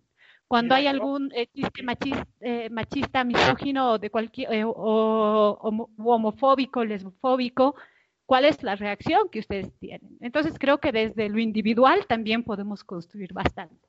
Mira, yo, salgo muy poco eh, debo nada y en el trabajo estoy rodeado de, mujeres, ¿no? Y ahí he aprendido muchas cosas que no hubiese aprendido en otro, en otro tiempo, positivas desde luego, ¿no? Escuchar su sensibilidad y sus preocupaciones.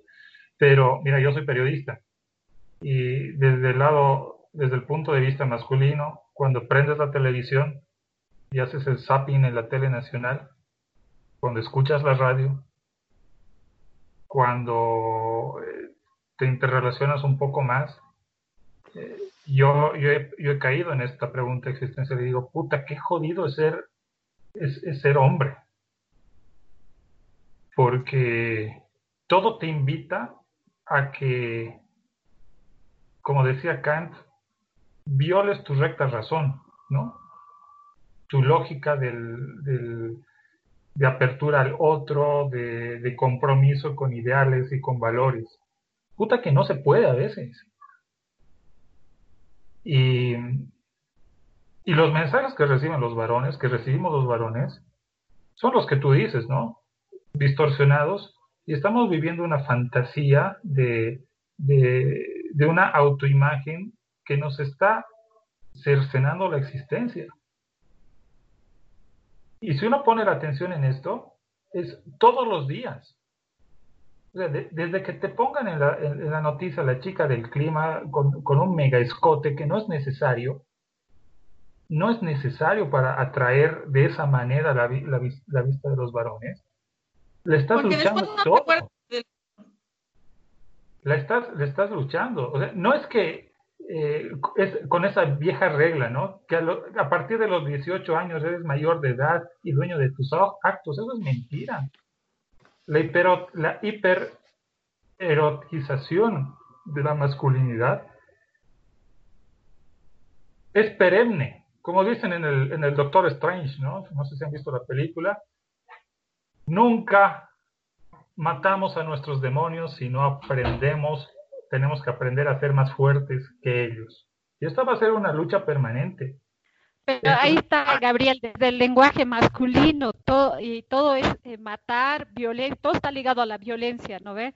Prendes la televisión, no solo en los programas nacionales, pones uno internacional, pones la película, pa, pa, pa, dos hombres golpeándose, eh, disparando, o sea, todo. A los hombres, los hombres son educados en la, en la violencia y para ser y para ser violentos y en el lenguaje está implícito, ¿no? ¿Cómo matamos? ¿Cómo hacemos? O sea, todo está gira en torno a la violencia con los hombres. Pero sí, cuando, cuando, éramos chiquitos, Álvaro, ¿te acuerdas? Cuando éramos, perdón, cuando éramos chiquitos, eh, los juguetes de moda eran de guerra, ¿no? Ahora son de superhéroes, digamos que ha, cambiado un poco la lógica, ¿no? No, al final sigue siendo lo mismo, ¿no? Si, si antes era una pistola que tocaba, ahora tienes una Nerf que te lanza unas balas increíbles, ¿no? Pero antes, antes, antes, era marcado, era la guerra, ser militar, matar al enemigo. Y, así sí, sí, tampoco ha cambiado mucho, yo creo. Tampoco ha cambiado mucho. Formas ahora la guerra te la ponen de otra manera con los superhéroes. Claro, es lo mismo. o, entras a la Play y juegas Fortnite y igual es matar, ¿no? No hay mucha y los medios de comunicación, el ejemplo que tú ponías de, la, de los medios de comunicación, yo también soy periodista y comunicadora social y mucho tiempo, bueno, de, varias de mis tesis tienen que ver con temas de comunicación y medios de comunicación y género. Y, por ejemplo, hay estudios fuertemente solventados y de los que los, los eh, publicistas tienen conocimiento sobre, eh, por ejemplo, en el caso del clima, si te ponen una chica con, con eh, un escote, tu atención se pasa al escote y no a la, a la atención del clima. Entonces, probablemente hayas visto la predicción del clima, pero igual no te vas a llevar el paraguas porque te olvidaste, porque no prestaste atención. Entonces, incluso para las... déjame comentar, déjame comentar, no te estoy cortando, déjame comentar. Pero ahí estás entrando en trance. ¿Me entiendes? Psicológicamente. No estás atendiendo el contenido. No estás siguiendo el contenido.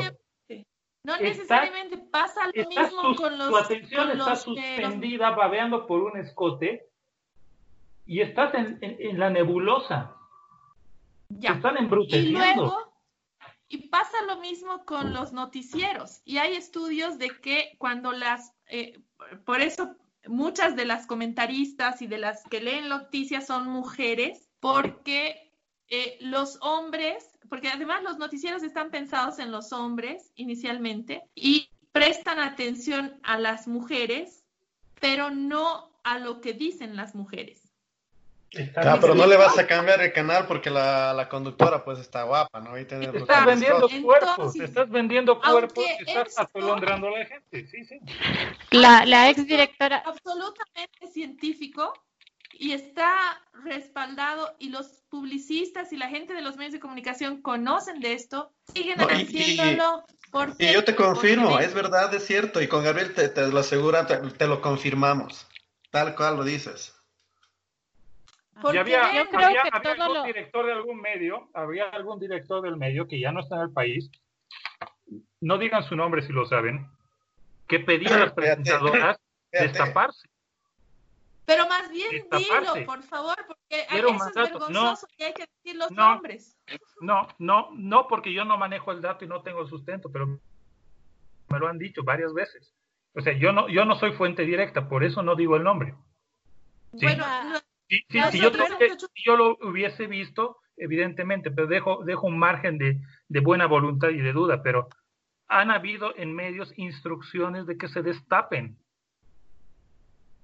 La anterior directora del Servicio Plurinacional de la Mujer eh, siempre eh, dice, ¿no? Eh, que a, a, los hombres los educan para desear, para ser deseadores, y a las mujeres para ser deseadas. Y en ese, en torno a eso, igual nos vamos, nos vamos formando y todos los medios y todo está para ratificar esta idea. Y los medios de comunicación precisamente hacen esto, ¿no? Entonces, la forma en la que se eh, pone a una mujer para presentar el clima o para presentar en las noticias es precisamente para eso, ¿no? O sea, para ser deseada por un público masculino que está ahí eh, planteado para desear, ¿no? O sea, como desear. No, no, no, es que el deseo sea malo en sí mismo, ¿no? Es decir, eh, la mujer tiene, un, tiene un encanto particular como lo tiene el varón y es digno de ser admirado y, digno de que haya una estética brillante alrededor de eso. Pero el problema es que se machaca sobre una forma, una sola forma y una forma que puede ser nociva a largo plazo. no, no es solamente el deseo, sino es esta la idea de que la mujer debe, eh, se prepara eh, y nos, nos preparan para ser objeto de deseo permanente. O sea, tenemos que ser lindas, tenemos que ser, parecernos a las modelos de, de las revistas. Entonces, esto em, para ser, para agradar a un tercero, siempre hombre. Siempre delgada, siempre con el cabello de una forma, el cuerpo de otra y, a propósito, a propósito, mira, estaba buscando aquí el nombre de, del director de PAT, de la persona que, que había ah, instruido, ¿no? Que, que se destapen a las ah, presentadoras de dicho canal. Estoy buscando y lo que me encuentro es esta noticia del deber de hace un año, ¿no? Dice, los escotes que incendian las redes sociales. Te presentamos a 11 famosas que se roban las miradas con sus atrevidos looks. ¿Cuál es tu favorita? Entonces sí, realmente se está tocando desde los mismos medios de comunicación la imagen de la mujer como mera mercancía, ¿no? Desde el titular del deber, de sociales del deber, que son los escotes que incendian las redes sociales, ¿no? Pero es que el medio que el medio que te anuncia de los de los feminicidios es el mismo que, te tuerce la cabeza después, ¿no ve? Rita Segato al respecto eh, habla acerca de la mediatización del feminicidio, ¿no? Entonces, que eh, ella plantea que en realidad no se ha encontrado la forma, no se ha establecido un diálogo sobre cómo informar eh, este tema de los temas del feminicidio y la violencia. ¿no? Eh, yo sé que en Bolivia la coordinadora y otras organizaciones han estado haciendo un esfuerzo de trabajar con los medios de comunicación sobre el tema. Entonces, ¿qué hacen los medios de comunicación cuando presentan temas de violencia y feminicidio? Entonces hacen y eh, preguntan el por qué sucedió, entonces por eso muchas veces los, titulares eh, eh, empiezan justificando, ¿no? por celos, por despecho, por no sé qué, mató, golpeó, echó ácido, que es, por ejemplo, un titular de esta, de esta semana, nomás en Santa Cruz. Entonces terminan justificando. Luego hay la revictimización, ¿no? Entonces la víctima, tal persona, entrevistar a la familia. Eh, luego se centra en el quién eh, fue el perpetrador de la violencia eh, o del hecho y se pone a esta persona, se pone a esta persona como el protagonista de la noticia.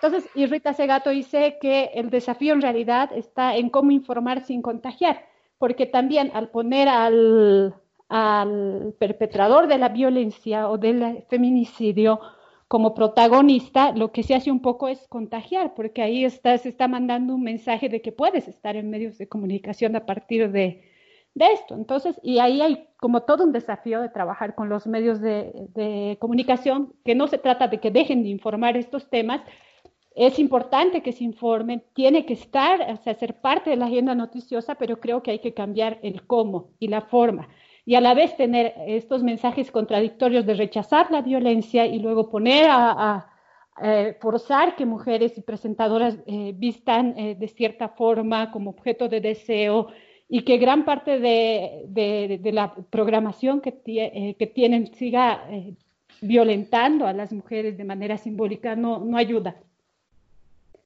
No, y, y, tocando el caso que, de lo que hablas, Paola, también está esto de cuando ocurren estos casos, uno de estos feminicidios, siempre ponen el rostro de la víctima, ¿no? Pero el rostro del asesino siempre lo, lo dejan ahí pixeleado, ¿no? Esa es otra cosa también que sucede. También tenían mucho cuidado de poner el nombre del agresor usando sí, eh, o las iniciales, pero sí ponían el, nombre de la víctima. El nombre de la, de la, víctima. Claro, sí, en, eso tiene razón. Y eso también es un ataque directo en contra de esto. Demasiado. están pidiendo demasiado. es que si, no se pide demasiado, no se va a tener nada, ¿no? Pero hay medios, la mayoría de los medios bolivianos no tienen, no tienen protocolos de tratamiento informativo. Les doy mi cabeza. sí, es posible. no tiene. Y, y, los periodistas no van a saber a dónde apuntar. van, a, van a salir a la calle a lo que venga.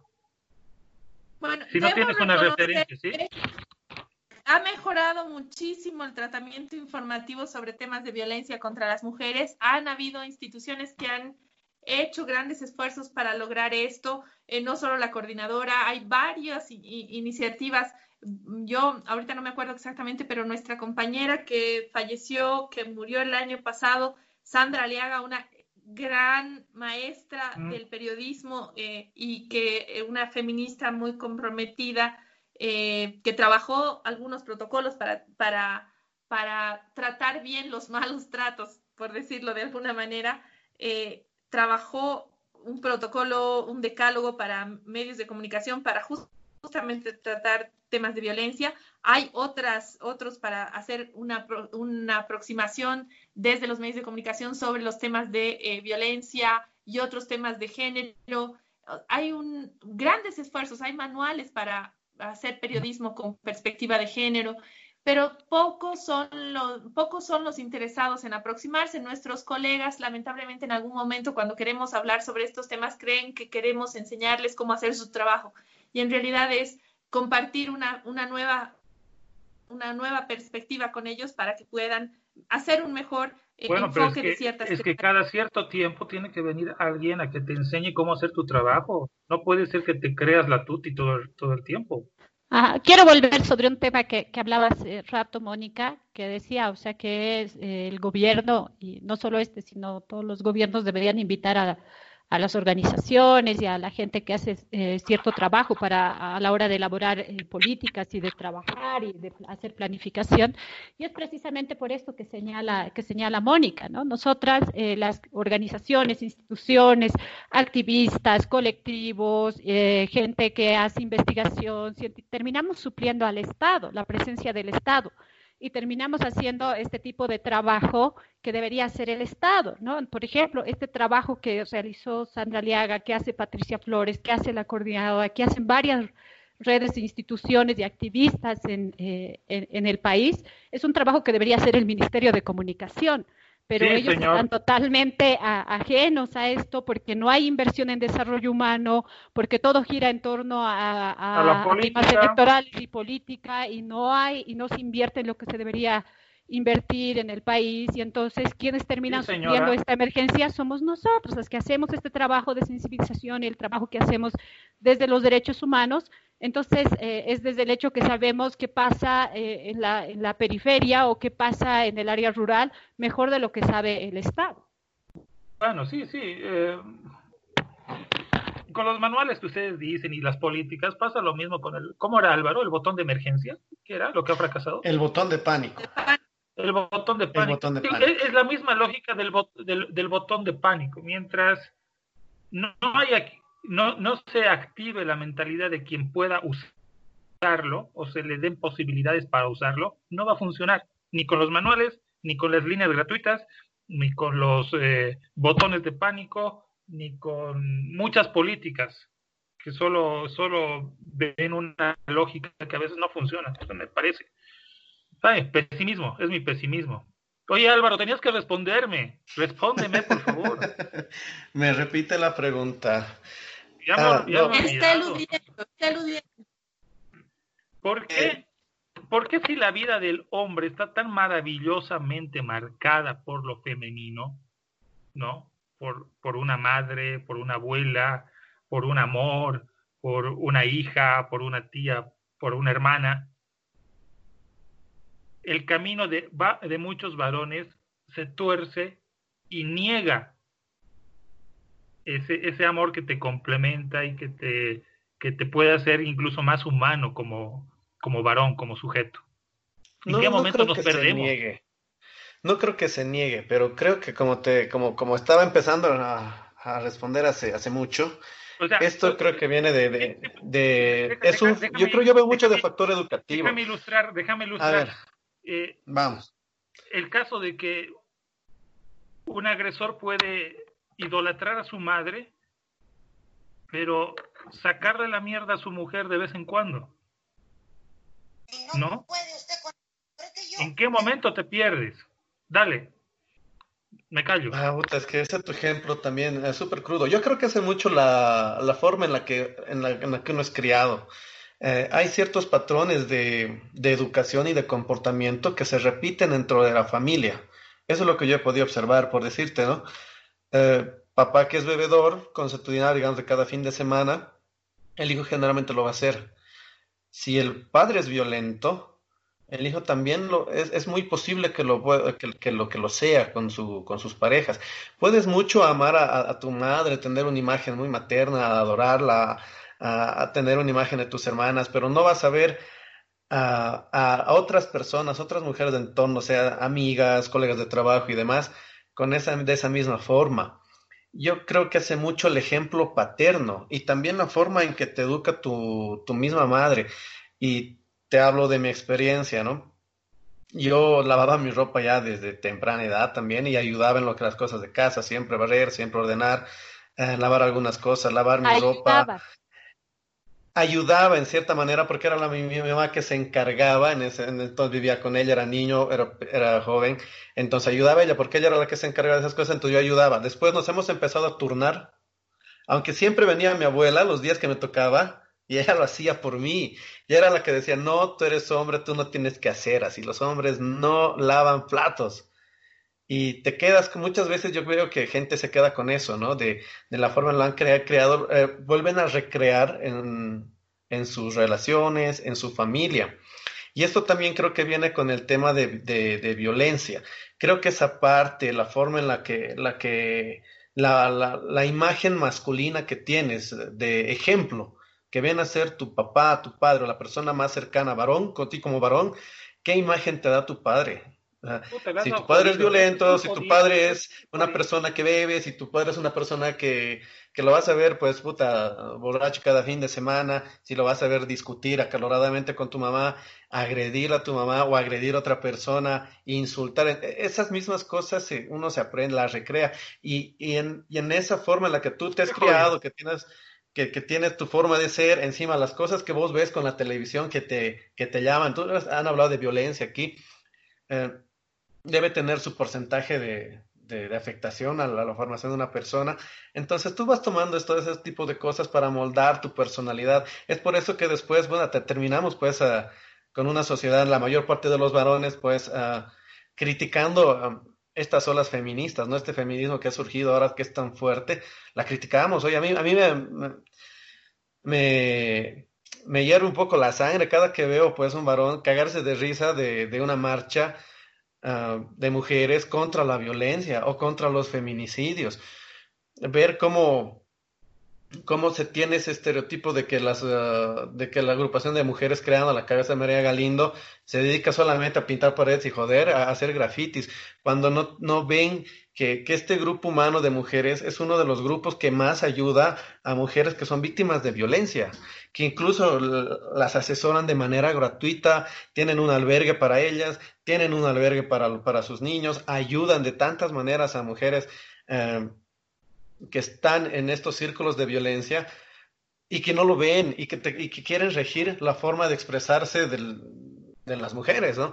Entonces, estamos ante un escenario bien crítico, ¿no? Que, que uno como varón está reconociendo estas falencias, que está, que está viendo lo que son estas fallas, está queriendo reconstruirse a sí mismo, tener una mejor incidencia con su entorno y tienes del otro lado, ¿no? Tu, tu mismo, tus mismos amigos, la gente con la que te juntas, a, veces lo pueden ser los amigos del, de, del, del, trabajo, de donde sea, que, que están casi en contra tuya cada que pues pones un comentario hacia, hacia el otro, hacia el otro bando, bueno, no le llamamos bando, ¿no? Pero a favor de, de expresiones del, del, feminismo, digamos, ¿no? De las mujeres y cosas simples, ¿no? Una marcha en contra de los feminicidios. Oye, ¿cómo es posible que, que, que, se critique eso? ¿Cómo es posible que, que esas personas, que, que, hombres en Santa Cruz hayan estado agrediendo a mujeres que estaban expresándose en contra de, de, de los asesinatos de, de feminicidios? No, pensé que...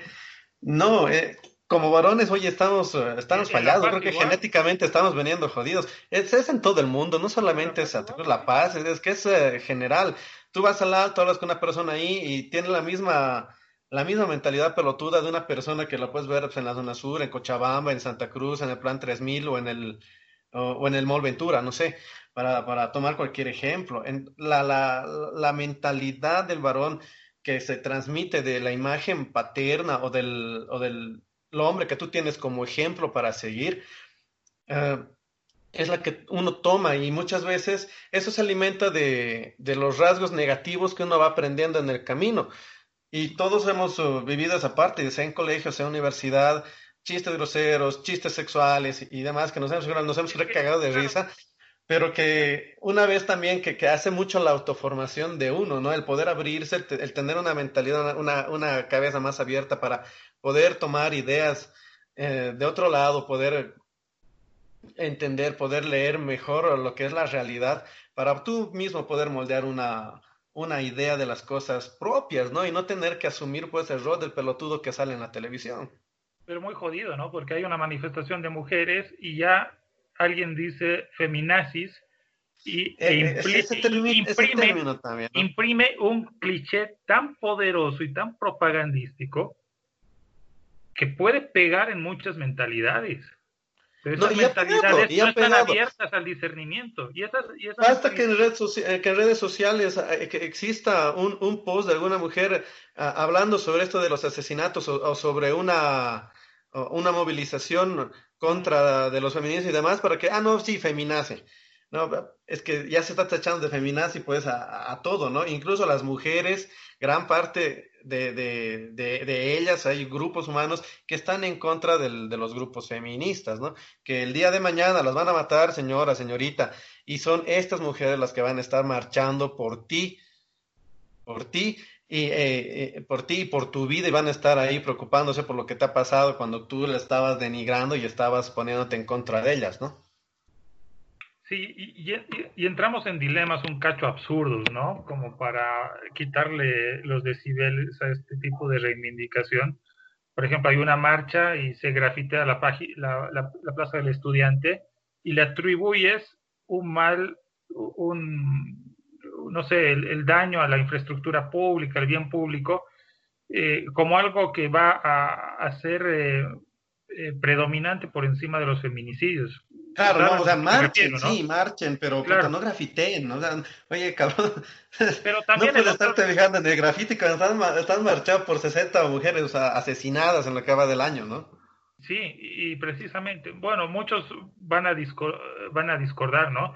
Pero pero evidentemente se saca a colación elementos como estos para desmitir, para quitarle desvirtuar, impulso, desvirtuar directamente lo que es una, una expresión Son elementos pro propagandísticos que hay que, que hay que ir eh, discerniendo. Hay que discernir, hay que, eh, hay, hay que evitar polarizar las cosas. Yo creo que las cosas van por ahí, no polarizar, ver eh, otros matices y tratar de generar puentes. Y todo lo que venga prefabricado, de, de donde venga, de, la política, de los medios, etcétera, hay que, hay que cuestionarlo. Porque tenemos es, que, es que no nos gusta pensar, Gabriel, no si te das cuenta, gusta. no nos gusta pensar, o sea, no te gusta, no nos gusta oye, darle una checada a lo que es las noticias, pensar un poquito y, y discernir, ¿no? O sea, lo, lo, lo, que te dicen lo tomas y lo, y, lo, y lo tienes aquí tatuado en la frente y lo repites como pelotudo, sea lo que sea, ¿no? Sea político, sea social, sea deportivo, y sea un tema de género, con ¿no? tu lógica, ¿no? Si eres machista y viene un eslogan que es machista, pues lo asumes como una bandera irrefutable, como un valor, como un dogma. Y si ves algo contrario, lo asumes como un ataque. Sí, y no te abres, sí, pero viene, viene de, esa actitud que ya, te, ya la has tomado antes, ¿no? De quedarte en el limbo, ahí suspendido, babeando, eh, como pelotudo, como tú has dicho, en vez de, porque la, la sociedad te empuja a eso como hombre y como varón, principalmente, y repetir estructuras que, que van en contra de tu propia historia incluso, ¿no? De dónde has venido, de quién te enamoras, quién te ha cuidado más, etcétera. Voy a hablar y ahí entra otra vez el tema de las masculinidades y de, de esta nueva construcción de una masculinidad más positiva, eh, que no recupere todo lo que ustedes están mencionando como valor, ¿no?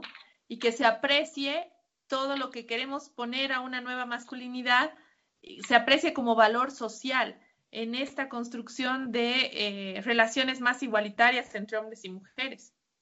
Sí, igualdad, ¿no? Esa igualdad que la, que la ilustración y la revolución francesa solo le ha dado a los varones y ha negado a las mujeres y que ha tardado siglos en que sea así. Totalmente. ¿Cómo podemos ir eh, trabajando? A ver, una pregunta más para, para Mónica y, y, Paula. Mm, ¿Qué nos aconsejan ustedes desde su punto de vista, desde su experiencia también en lo que son temas de género? ¿Qué, no, qué pueden aconsejarnos a nosotros y a las personas que, que escuchan lo que es el podcast y que lo van a escuchar para poder ir mejorando esto, tanto uno mismo como también mejorar lo que es en casa, ¿no? Bueno, yo en general voy a empezar yo, pero no doy consejos. Yo no doy consejos, pero eh, lo que sí creo que eh, ahora, aprovechando un poco la llegada que puede tener el podcast, eh, estamos haciendo una convocatoria general a la, sociedad civil, a, a, la gente de los barrios que ahora está súper conectada con algunos WhatsApp. prestar atención a los hechos de violencia que están alrededor nuestro y prestar atención, sobre todo si conocemos alguna amiga que sabemos que su marido es un poco violento, controlador, que estemos llamando para saber cómo está, si no se ha producido una tensión, etcétera, porque puede ser que no, ella no esté en condiciones de denunciarlo, pero cualquier persona, una tercera persona puede hacer una denuncia. Entonces, bueno, básicamente eso, eh, prestar atención al entorno, denunciar, ver quiénes están pasándola eh, mal en el, en el, contexto de la cuarentena porque hay personas que están enfrentando eh, situaciones de mm, restricciones no solamente de movilización, sino también de acceso a recursos materiales, alimentación, comunicación, etcétera. Entonces hay que nuevamente reconstruir el tejido social para eh, ser más solidarios en este momento con las mujeres que viven situaciones críticas. no, como decía desde un inicio, lo que está haciendo la, esta pandemia es mostrar todo lo malo que ya teníamos, pero que en este contexto se está exacerbando. Racismo, discriminación, homofobia, todo, todo lo malo se vuelca en este momento. Pero también, para ser un poco también justa, hay unas iniciativas solidarias eh, de gente que está tomando iniciativas eh, espontáneas, de instituciones que están tratando de ver, eh, romper esta sensación de frustración que nos da eh, la pandemia y las medidas de restricción y que son dignas de seguir. Entonces, nuevamente, no es un consejo, pero es esta, construir esta solidaridad, tener los espacios ahora tenemos, en algunos casos, quienes tenemos el privilegio de tener internet y demás, nos podemos conectar, podemos reflexionar sobre estos temas. Entonces, bueno, es esto, amplificar un poco los canales de conversación para ir mirando. Y el, otro que está pasando en, nuestras, en nuestro contexto de confinamiento es que estamos empezando a, eh, estamos pasando más tiempo en nuestra casa de que probablemente hemos pasado en varios años. En, en mi caso particularmente estoy en mi casa ya casi 40 días, ¿quién cuenta? Pero, em, y justamente es más tiempo de lo que probablemente yo he pasado todo el año pasado en mi casa. Wow. Esto permite también, permite también hacer eh, esto, nuevos arreglos eh, en la convivencia para que efectivamente el trabajo en la casa sea mm, mejor distribuido, sea eh, distribuido igualitariamente, etcétera. Entonces, bueno, ofrece ciertas oportunidades. Sabemos que nuestros contextos no son los más fáciles para hacer estas negociaciones, pero esas son las oportunidades que podemos aprovechar. Yo, yo al igual que, que Moni, no, yo no doy consejos eh, y también vivo una serie de cosas, además sin culpa, yo no siento culpa por, por varias cosas, entre ellas por decir que yo no tengo ninguna responsabilidad de educar a ningún hombre eh, y que parte, y creo que cosa, parte de un proceso personal también de, de cuestionarse. Yo estoy aquí para cuestionar y, señalar y voy a seguir señalándolo. Yo creo que eh, toca hacer una tarea muy difícil y parte de esa tarea difícil es empezar a, a, ver al otro, a las mujeres, ver a las otras personas como personas, como humanos, igual a como somos, como soy yo, ¿no? Entonces sí creo que en la medida en la que avancemos en el reconocimiento de, los otros, vamos a tener la capacidad de ver y de comprender absolutamente todo, ¿no? O sea, desde, cómo funciona mi estado, cómo funciona mi, mi casa, cómo funciona mi, mi, vida, o sea, y todo. O sea, yo creo que, que las personas tenemos que cuestionarnos más y esto que decía Álvaro, ¿no? O sea, la gente da por sentado que lo que leyó por ahí o vio por ahí es, ¿no? Entonces, sí, tenemos muy poca formación en el pensamiento crítico y em, empezar a pensar a manera de manera individual y empezar el mundo de, a ver el mundo de manera individual, cuestionando todo a nuestro alrededor. Y creo que hay que cuestionarse más todo. Por parte mía, yo les quiero agradecer, he quedado fascinado con esta charla. No voy a hablar más, les dejo hablar. Ya hemos llegado a lo que es al final del, de esta edición de Déjame hablar. Por eso nos eh, deja hablar. Les dejamos hablar. Ahora sí, y apagan el micrófono. muchas gracias por el espacio. Hemos disfrutado. Yo he disfrutado también esta conversación. Gracias, chicos, gracias. Gracias, Moni. Siempre es lindo compartir espacio con la Moni y lindo compartir este espacio con ustedes. Abrazos, muchas gracias. A mí me place mucho. Bueno, pues muchas gracias a ambas, a Paola, a Mónica por su participación aquí en este podcast. Eh, y gracias también a, las personas que bueno, nos van a estar, nos están escuchando y están aprendiendo un poquito más acerca de, de, estos temas que son tan sensibles y que muchas veces los dejamos en visto, le damos, les dejamos pasar el tema y no aprendemos nada. Muchas gracias a ustedes muchachas, gracias Gabriel. Nos vemos pues hasta la próxima. Hasta luego.